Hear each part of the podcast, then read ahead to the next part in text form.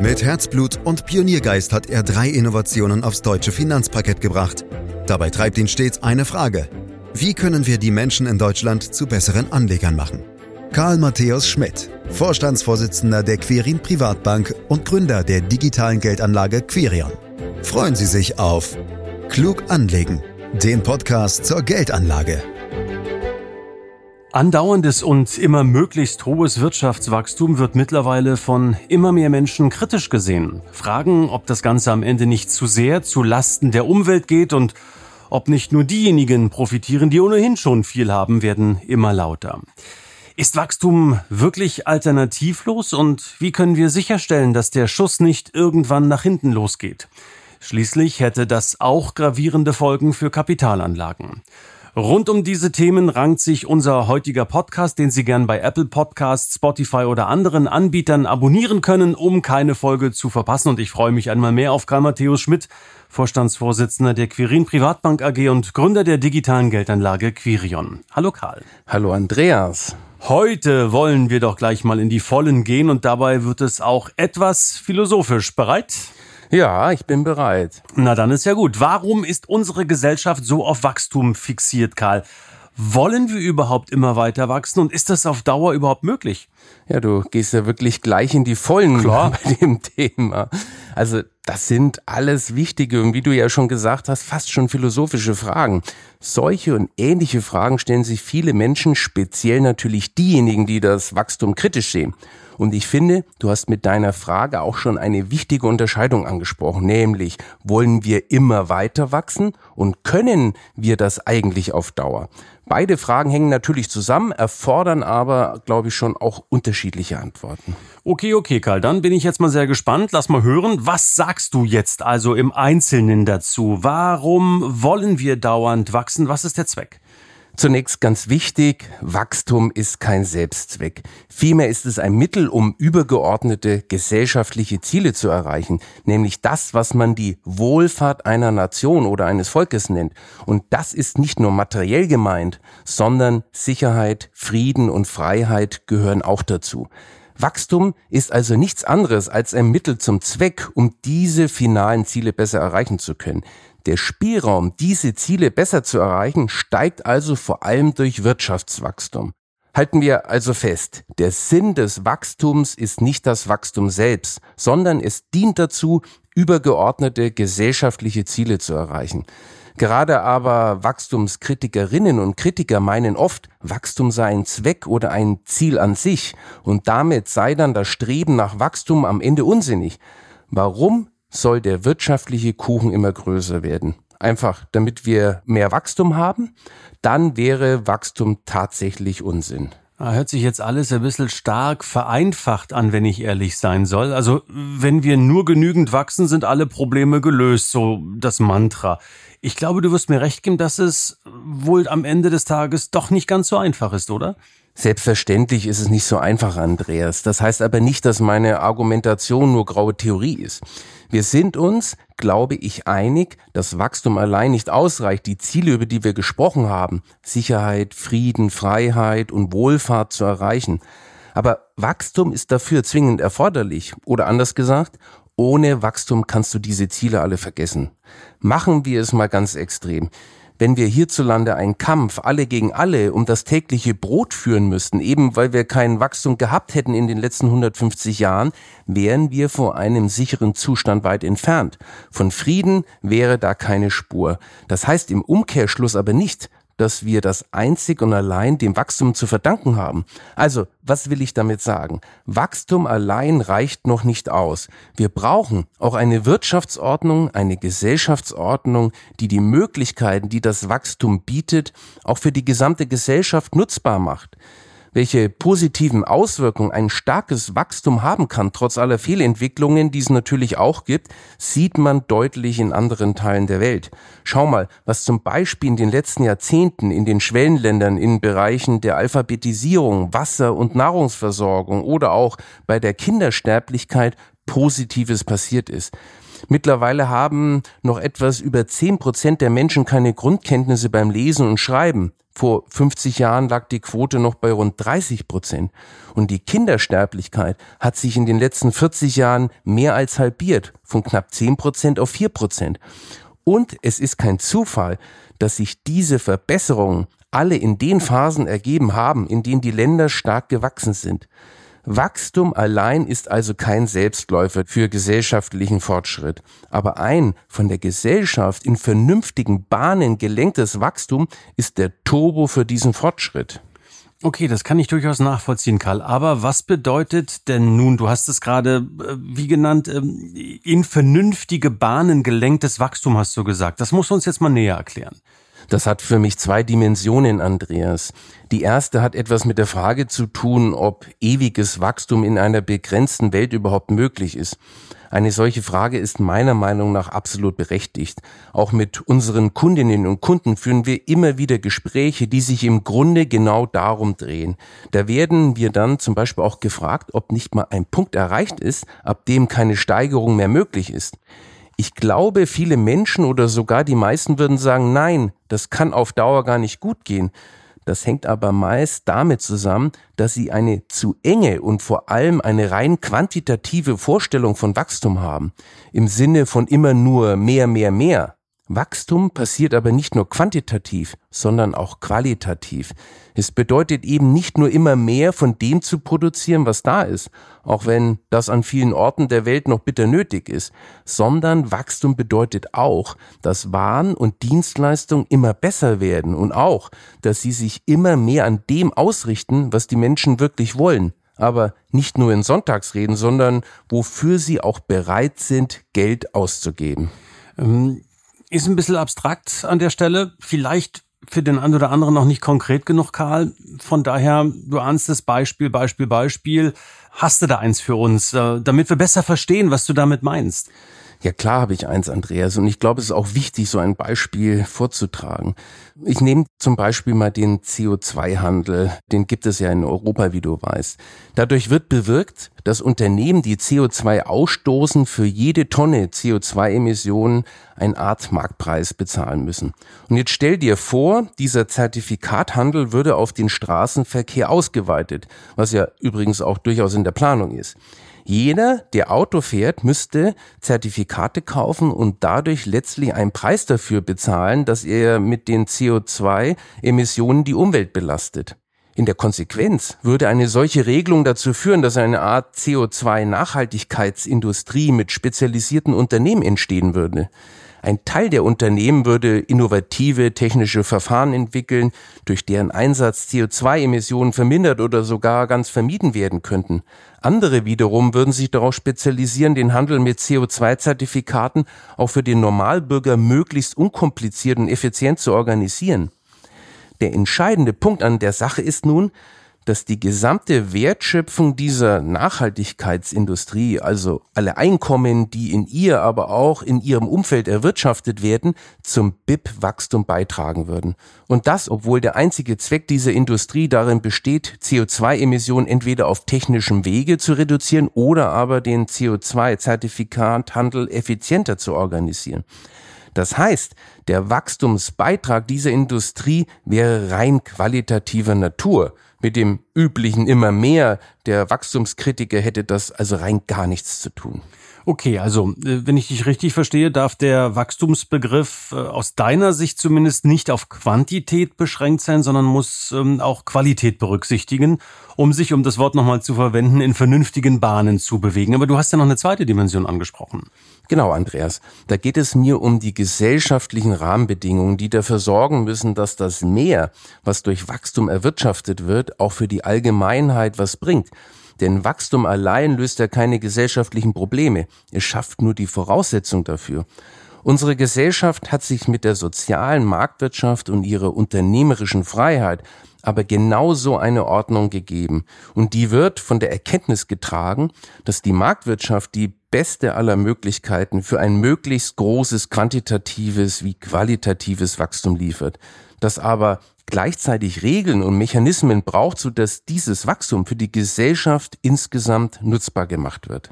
Und auch hier vielleicht noch mal ein bisschen pragmatischer, Karl. Auch hier die Frage, gibt es da griffige Beispiele für? Ganz einfach, die Sozialpartnerschaft der Tarifparteien fällt mir da ein. Oder die Sozialversicherung, aber auch Wettbewerbsregeln und Arbeitsschutzgesetze. Wichtig ist mir dabei die Wechselwirkung zwischen diesen Regeln und dem Wachstum. Denn all diese sozialen Errungenschaften, die muss man sich als Gesellschaft überhaupt erstmal leisten können. Und da sind wir dann wieder beim Kern des Themas.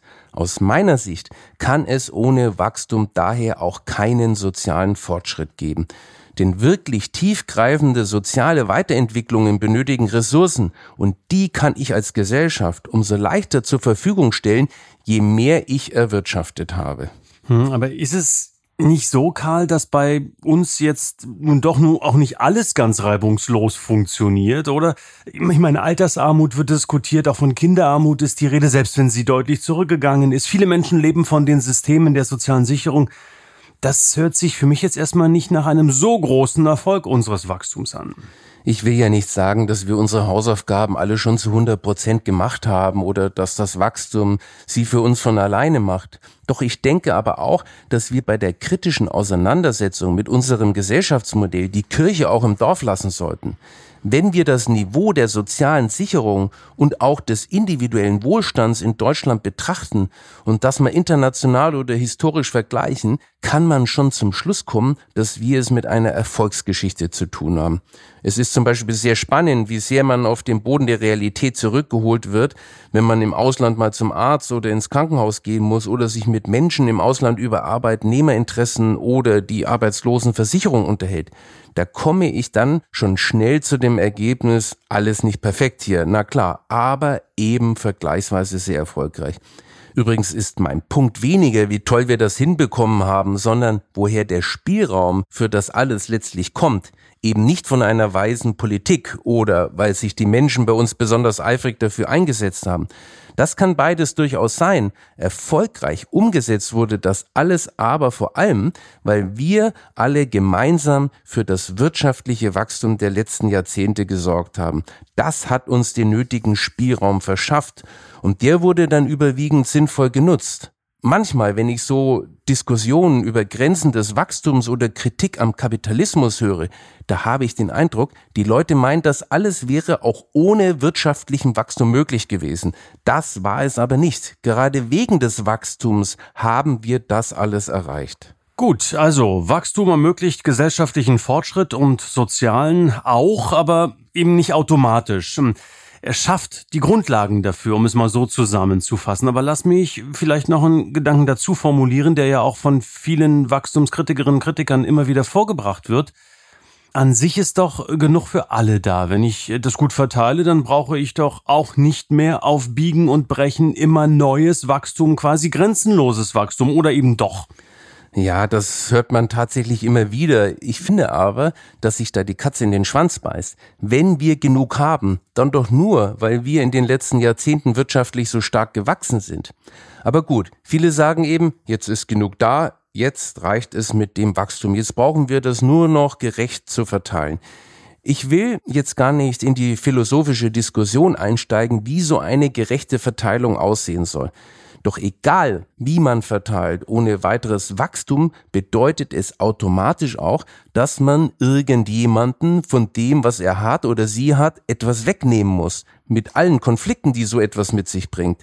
Mit Wachstum ist es dagegen so, dass man nur von dem etwas abzweigen muss, was zusätzlich erwirtschaftet wird. Mhm. Und wenn man das vernünftig angeht, haben mhm. am Ende alle mehr. Na, lass mich da einfach nochmal einhaken, Karl. Dann ja, Moment, Moment, Andreas, ich bin ja noch nicht fertig. okay, dann mach denn, mal. Weißt, denn weißt du, wenn man den Standpunkt vertritt, man müsste das, was an Wohlstand da ist, doch jetzt einfach nur noch gerecht verteilen, dann tut man automatisch so, auch wenn man das meist gar nicht merkt, als ob unser Wohlstand einfach so da wäre. Der muss aber auch heute und morgen und auch übermorgen immer wieder neu erwirtschaftet werden. Und das ist gar nicht so leicht ohne wachstumsorientierte, marktmäßig organisierte Wirtschaft. Das konnten wir in den kommunistischen Planwirtschaften doch gut beobachten. Die sind letztlich nicht wirklich gewachsen und technologisch sogar geschrumpft. Da herrschte tatsächlich die Einstellung vor, der Wohlstand könne verwaltet und nicht erwirtschaftet werden. Ein gewaltiger Druckschluss, wie wir spätestens seit der Wende wissen oder wie man ihn sich auch heute noch in Nord- und Südkorea anschauen kann. Südkorea ist eine freie, wohlhabende Gesellschaft und das gleiche Volk lebt in Nordkorea in einer kommunistischen Wirtschaft unter miserabelsten Bedingungen und ständig am Rande des Verhungerns. Okay, ich merke schon, eine echte Herzensangelegenheit ist das für dich, Karl. Äh, worauf ich aber nochmal zurückkommen wollte. Du hattest vorhin mal einen Punkt kurz angesprochen, der, denke ich, für viele ganz besonders wichtig ist, auch zuletzt immer wichtiger geworden ist, ähm, nämlich dass das Wachstum vor allem vor dem Hintergrund der Nachhaltigkeit und damit ist ja in erster Linie der Umweltschutz gemeint, immer wieder massiv in Frage gestellt wird. Was sagst du dazu? Nachhaltigkeit und der Umweltschutz, das sind aus meiner Sicht keine Wohlfühlthemen mehr. Mittlerweile steht doch einiges auf dem Spiel, wenn wir in der Hinsicht nicht entschlossen handeln. Ich finde nur, auch hier gibt es in vielen Diskussionen einen fatalen Trugschluss. Da gibt es nämlich oft die Einstellung, dass wir weniger Wirtschaft und weniger Wachstum brauchen, um die Ziele zum Beispiel beim Umweltschutz zu erreichen. Aber auch hier sage ich, nur umgekehrt wird ein Schuh draus. Ich finde, beim Thema Energiewende wird das besonders deutlich. Ich will jetzt gar nicht bewerten, ob das, was in der Hinsicht aktuell gemacht wird, der richtige Weg ist oder nicht. Stattdessen will ich auf Folgendes hinaus. Die Energiewende erfordert massive Investitionen in Infrastruktur. Denk nur an die Energieerzeugung oder auch die Speicherung. Das ist ja alles nicht in dem nötigen Umfang da. Und wovon sollen jetzt diese Investitionen bestritten werden? Das ist eine riesige Herausforderung. Und die ist ohne Wachstum noch viel größer. Denn das, was wir dann dafür ausgeben, das können wir für nichts anderes mehr ausgeben. Also, wenn wir es wirklich ernst meinen mit der Nachhaltigkeit, dann brauchen wir nicht weniger Wachstum, dann brauchen wir mehr. Manchmal habe ich den Eindruck, viele denken, wir hätten schon alle Mittel, die wir brauchen, um zum Beispiel die Erderwärmung zu stoppen. Aber nein, mit dem, was wir heute technisch können in Sachen Klima- und Naturschutz, da sind wir viel zu langsam. Wir müssen also wachsen und forschen, um diese enormen Herausforderungen wirklich meistern zu können und all das, was wir in Sachen Recycling, erneuerbare Energien, Wasseraufbereitung und so weiter unternehmen und in Zukunft noch mehr unternehmen wollen und müssen, das bedeutet dann am Ende auch wieder Wachstum und zwar qualitatives, also gutes Wachstum. Also eins will ich dann doch nochmal wissen, Karl. Warum glaubst du also an anhaltendes Wachstum? Fass es für uns alle einfach nochmal kurz zusammen. Ich finde vor allem der Aspekt des qualitativen Wachstums macht deutlich, dass Wirtschaftswachstum am Ende die logische Folge des laufenden Strebens der Menschen nach einer Verbesserung ihrer Lebensumstände ist. Und zwar in jeder Hinsicht. Dabei wird enorm viel Kreativität freigesetzt. Denkt nur mal an die zahlreichen Erfindungen in der Menschheitsgeschichte und das alles führt zu einer Fülle von Innovationen. So gesehen ist Wachstum nichts anderes als die ökonomische Konsequenz des permanenten menschlichen Strebens nach Veränderung und Verbesserung, in gewisser Weise sogar Ausdruck der menschlichen Natur. Und das wird meiner Meinung nach ewig so weitergehen. Denn was ist denn die Alternative im Grunde Stillstand. Viele Wachstumskritiker sind sich vermutlich gar nicht bewusst, wie wenig lebensbejahend ihre Forderungen eigentlich sind. Und da wir ja hier im Podcast klug anlegen sind, Karl, muss natürlich die Frage am Ende noch kommen. Was bedeutet all das ähm, für die Renditeperspektiven der Kapitalmärkte? Etwas sehr Erfreuliches, Andreas, denn Wirtschaftswachstum ist der entscheidende Treiber für die positiven Renditeperspektiven am Kapitalmarkt, vor allem bei Aktien. Es besteht nämlich ein grundlegender Zusammenhang zwischen der Wertentwicklung der globalen Aktienmärkte und dem weltwirtschaftlichen Wachstum. Das BIP-Wachstum ist eine Art Trendfaktor, an dessen Entwicklung sich die Aktienkurse ausrichten. Zwar schwanken sie mehr oder weniger heftig um diesen Trendfaktor herum, Letztlich jedoch sind die Kurse nach oben gerichtet, weil eben auch die Wirtschaft beständig wächst. Ob quantitativ oder qualitativ, ist den Märkten übrigens egal. Das zeigen alle einschlägigen Kurszeitreihen der letzten 100 Jahre. In der Konsequenz ist Wachstum daher das Fundament jeder vernünftigen Anlagestrategie. Wer also möglichst breit gestreut in den weltweiten Aktienmarkt investiert, der investiert letzten Endes langfristig in nichts anderes als in die Entwicklung der Weltwirtschaft. Und weil die Weltwirtschaft langfristig beständig wächst, ja sogar wachsen muss, ergeben sich für so aufgestellte Anlegerinnen und Anleger langfristig immer auch gute Renditechancen. Internationale und auch ansonsten breit möglichste Streuung, am besten via ETF. Das ist das A und O, Andreas. Also schneller, höher, weiter, wie es auch immer so schön heißt, vor allen Dingen im Sport. Ähm, hier aber natürlich mit dem Blickwinkel der Kapitalmärkte und des Wirtschaftswachstums. Ich sage ganz herzlichen Dank an Karl Matthäus Schmidt für die Äußerungen, für den Input in diesem ja fast philosophischen Podcast. Meine Damen, meine Herren, diesen Podcast können Sie gern abonnieren, um keine Folge zu verpassen. Sie können uns weiterempfehlen in Ihrer Bekanntschaft, in Ihrer Familie, wo auch immer Sie wollen. Äh, wenn Ihnen diese Folge gefallen hat, bewerten Sie uns, empfehlen Sie uns gern weiter. Mehr Infos auf www.quirinprivatbank.de. Ihre Fragen sind jederzeit möglich unter podcast.quirinprivatbank.de. Und für heute sage ich ganz herzlichen Dank fürs Lauschen. Das war Klug anlegen. Der Podcast zur Geldanlage der Quirin Privatbank mit dem Vorstandsvorsitzenden Karl Matthäus Schmidt. Wir freuen uns über Ihre Rückmeldungen und Themenwünsche, die Sie uns gerne an podcast.querinprivatbank.de senden können. Die Quirin Privatbank steht für echte Unabhängigkeit, da sie auf Provisionen und hauseigene Produkte verzichtet. Das innovative Anlagekonzept Marktmeinung Wissen beruht auf bewährten Erkenntnissen der Finanzmarktforschung und investiert frei von Prognosen in den weltweiten Kapitalmarkt. Die Bank unterstützt interessierte Anleger bei der Altersvorsorge und dem langfristigen Vermögensaufbau. Mehr Informationen erhalten Sie unter querinprivatbank.de.